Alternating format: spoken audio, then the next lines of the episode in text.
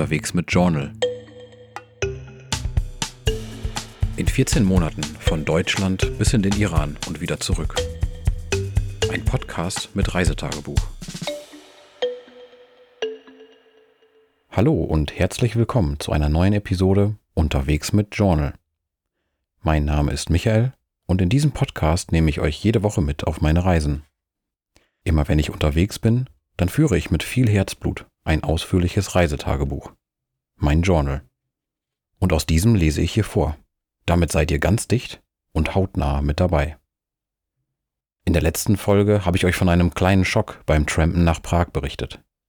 Außerdem bekam ich unerwartet Besuch in der tschechischen Hauptstadt. Abschließend reiste ich dann weiter in südliche Böhmen. Das Wetter war miserabel und aufgrund der Jahreszeit hatte vieles geschlossen. Auch zur letzten Episode habe ich viel schönes Feedback von euch erhalten. Vielen Dank dafür.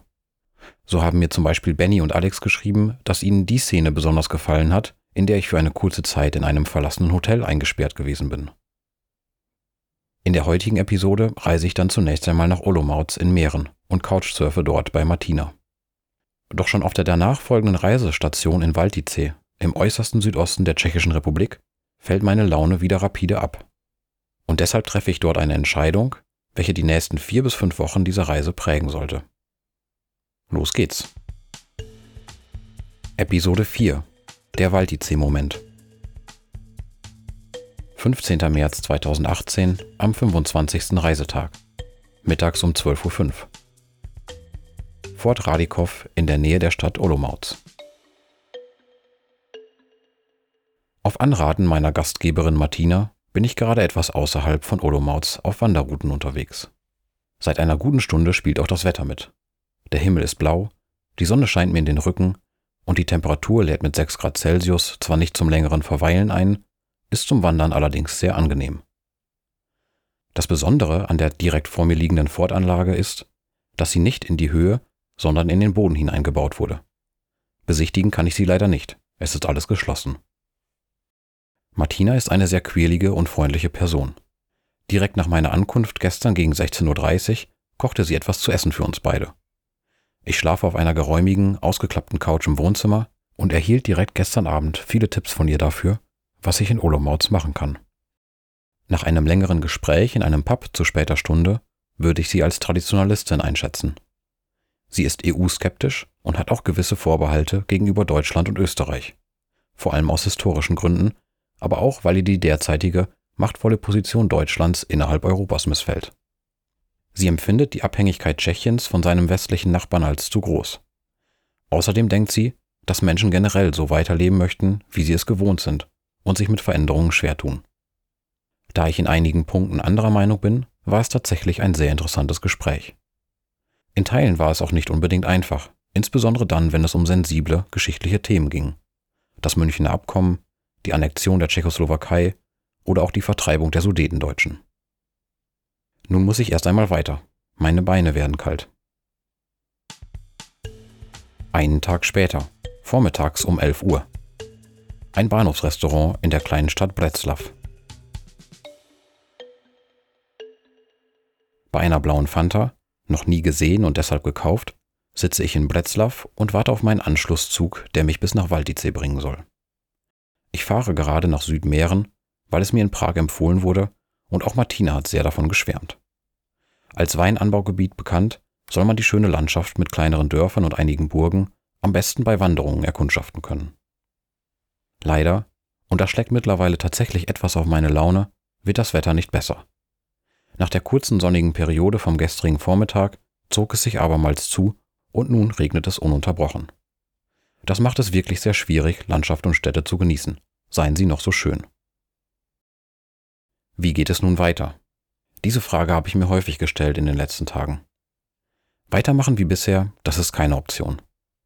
Die Karpaten der Ostslowakei hatte ich kurz ins Auge gefasst, doch da die Wandersaison dort eigentlich erst Mitte Juli beginnt, ist es fraglich, ob ich dort viel unternehmen könnte. Gerade im Zug nach Breslau kam mir allerdings eine Idee. Eine ziemlich verrückte Idee. Aber vielleicht ist das unter den derzeitigen Gegebenheiten die beste Option. Verrückte Dinge machen. Gleich geht's weiter. Die Fanta schmeckt übrigens erwartbar chemisch. Auf dem Etikett sind zwei Gänseblümchen abgedruckt. Ob das die Geschmacksrichtung sein soll? Am Tag darauf, Reisetag Nummer 27. Abends um 19 Uhr in der Unterkunft Turistitschka Ubitovnia in der Stadt Prešov, Slowakei. Ein ganz faszinierender Tag neigt sich seinem Ende entgegen. Anstrengend war es, ja, aber mein ehrgeizigstes Ziel habe ich heute erreicht und dabei unfassbar viele Kilometer ertrampt. Ich muss gleich mal ausrechnen, wie viele es genau waren. Und außerdem habe ich vielleicht den entscheidenden Grund dafür ausfindig gemacht, warum meine Stimmung in den Tagen zuvor nicht allzu gut war. Dazu später mehr. In der Früh startete ich heute gegen 8 Uhr von meiner Pension in Valtice. Alsbald hielten zwei junge Männer an und brachten mich über das gerade einmal 10 Kilometer entfernte Bretslav bis nach Landschott. Bis zur slowakischen Grenze waren es da nur noch drei Kilometer. Auf der wenig befahrenen Landstraße musste ich einige Minuten warten, bis jemand auf mein Bratislava Schild reagierte. Doch dann stoppte Hunzer, ein sehr gesprächiger und freundlicher Familienvater. Er war gerade dabei, seine zwei Töchter aus erster Ehe aus Bratislava abzuholen, träumte von Offroad-Motorradabenteuern, für die er aber erst noch ein bisschen trainieren möchte, und brachte mich bis zu einem Rastplatz in den nördlichen Randgebieten der slowakischen Hauptstadt. Hier wurde es etwas knifflig, weil sich für die Autofahrer dort zahlreiche Optionen ergeben. Sie können Richtung Wien in Österreich, Győr in Ungarn oder ins Stadtzentrum fahren. Auf Anfrage fand ich heraus, dass ein Mann die passende Abfahrt auf die D1 gen Nordosten nehmen wollte. Ich konnte für ein paar Kilometer bis zu einer Shell-Tankstelle auf eben diese Autobahn zusteigen und war somit bereits vor 11 Uhr im Zentrum Bratislavas. Doch meine Glückssträhne sollte noch weiter anhalten.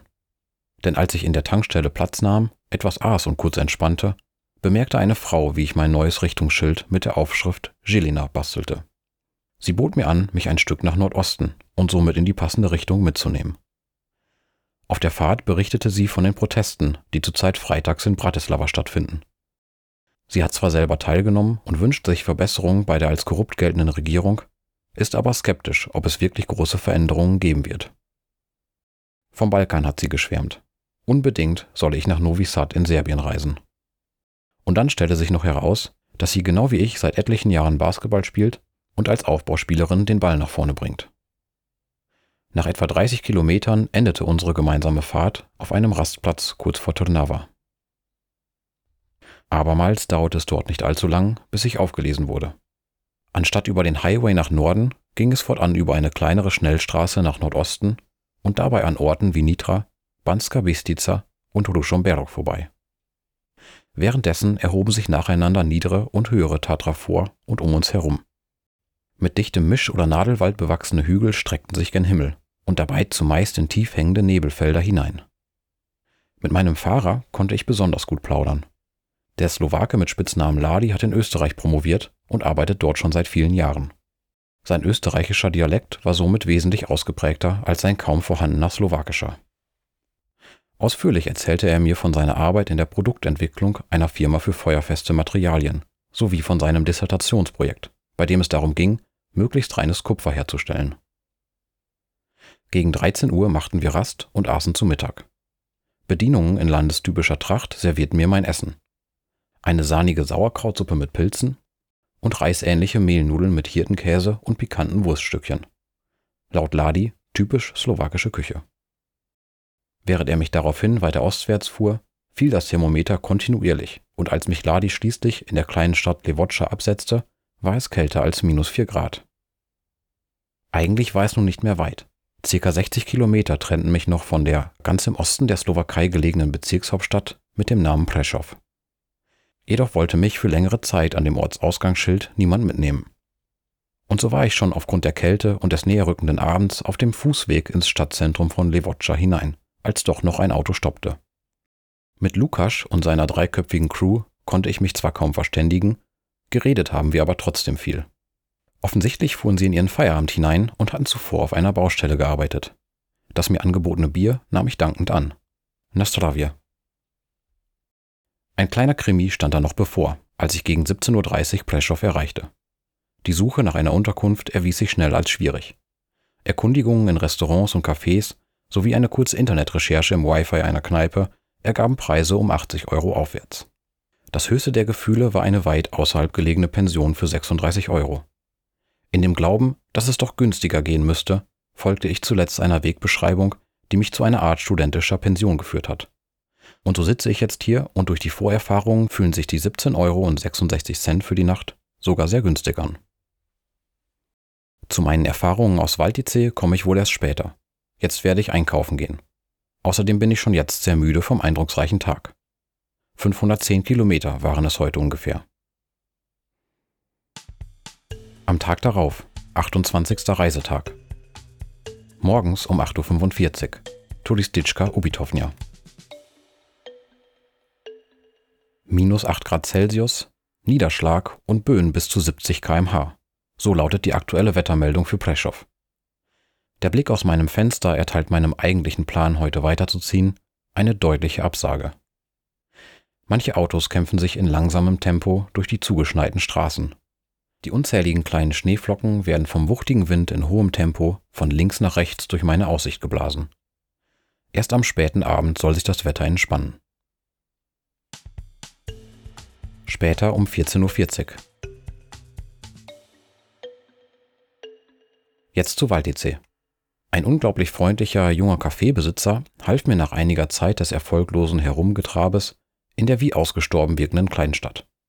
Gleich mehrere Pensionen und Privatunterkünfte klingelte er an, um mir eine Unterkunft zu verschaffen. Dabei blieb es denn aber auch. Das regnerische und düstere Wetter hinderten mich daran, die vermeintlich sehr schöne Gegend zu erwandern. Meiner Laune, die ja schon in den Tagen zuvor sehr instabil gewesen war, tat das gar nicht gut. Ich dachte länger darüber nach, ob mir die Reise in dieser Form überhaupt etwas bringt und wie ich wieder dahin kommen könnte, dass ich mehr genieße und überhaupt intensiver wahrnehme.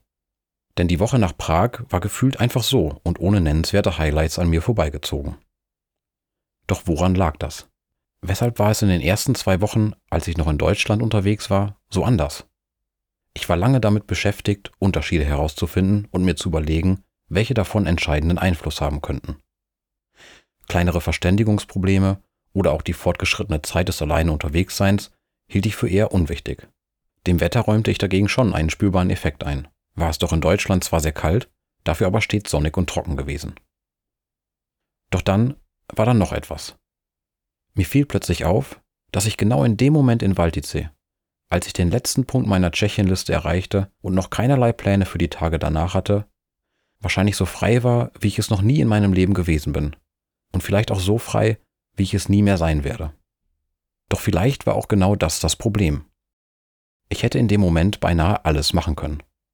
Schnell ans warme Mittelmeer, einen Flieger nach Oslo nehmen, nochmal nach Prag oder auch abbrechen und nach Hause fahren.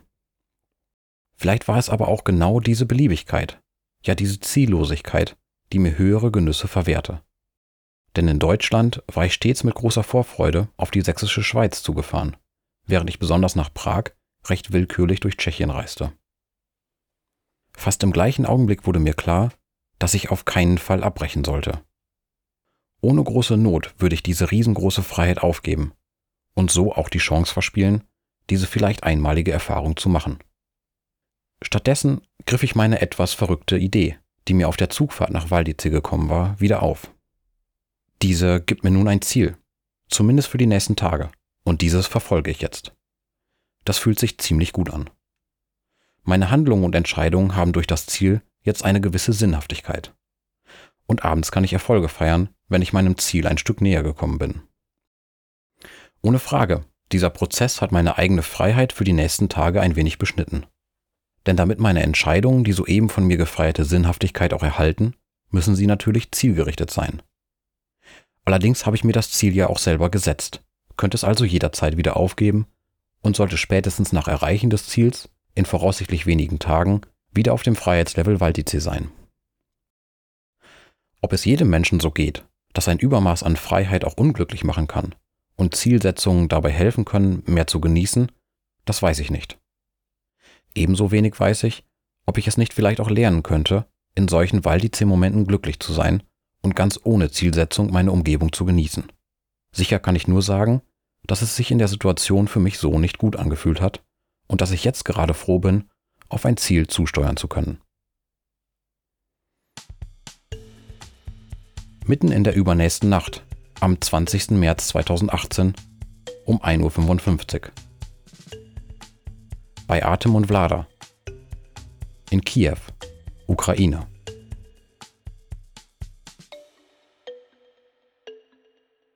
Wahnsinn, Wahnsinn, Wahnsinn. Mit Tagesziel Lviv bin ich aufgebrochen und nun doch schon in Kiew. Mein Ziel habe ich somit erreicht. Details dann morgen. Nun geht's ins Bett. Das war Episode 4, der Waltice-Moment. Ihr möchtet wissen, wie ich es an einem Tag von Prešov in der Slowakei bis nach Kiew geschafft habe und wen ich auf dem Weg getroffen habe? Außerdem fragt ihr euch, wer überhaupt Artem und Vlada, also meine Gastgeber in Kiew sind? Dann hört nächste Woche wieder rein. Ihr habt Feedback, Kommentare oder Fragen zu dieser Episode? Dann schreibt mir gerne. Erreichen könnt ihr mich bei Facebook auf der Seite Unterwegs mit Journal oder per Mail unter der Adresse feedback at unterwegs-mit-journal.de. Außerdem könnt ihr mir einen Kommentar zu dieser Episode auf meiner Website hinterlassen unterwegs-mit-journal.de. Auch bei Instagram könnt ihr mich erreichen. Dort findet ihr mich unter dem Handle Farben dieser Welt. So gelangt ihr gleichzeitig zu meinem Fotoprojekt, bei dem ich Woche für Woche ein Foto meiner Reisen veröffentliche. Ihr möchtet diesem Podcast folgen oder mir dabei helfen, dass ich mit dieser Show noch mehr Leute erreichen kann? Dann könnt ihr das gerne tun. Zum Beispiel bei Spotify. Dort könnt ihr mir Sterne vergeben oder diesem Podcast folgen. Das gleiche geht bei Apple Podcasts. Hier könnt ihr zusätzlich noch eine Review schreiben. Oder ihr abonniert unterwegs mit Journal bei Google Podcasts. Das war's dann für diese Woche. Ich freue mich schon auf die nächste Episode. Bis dann.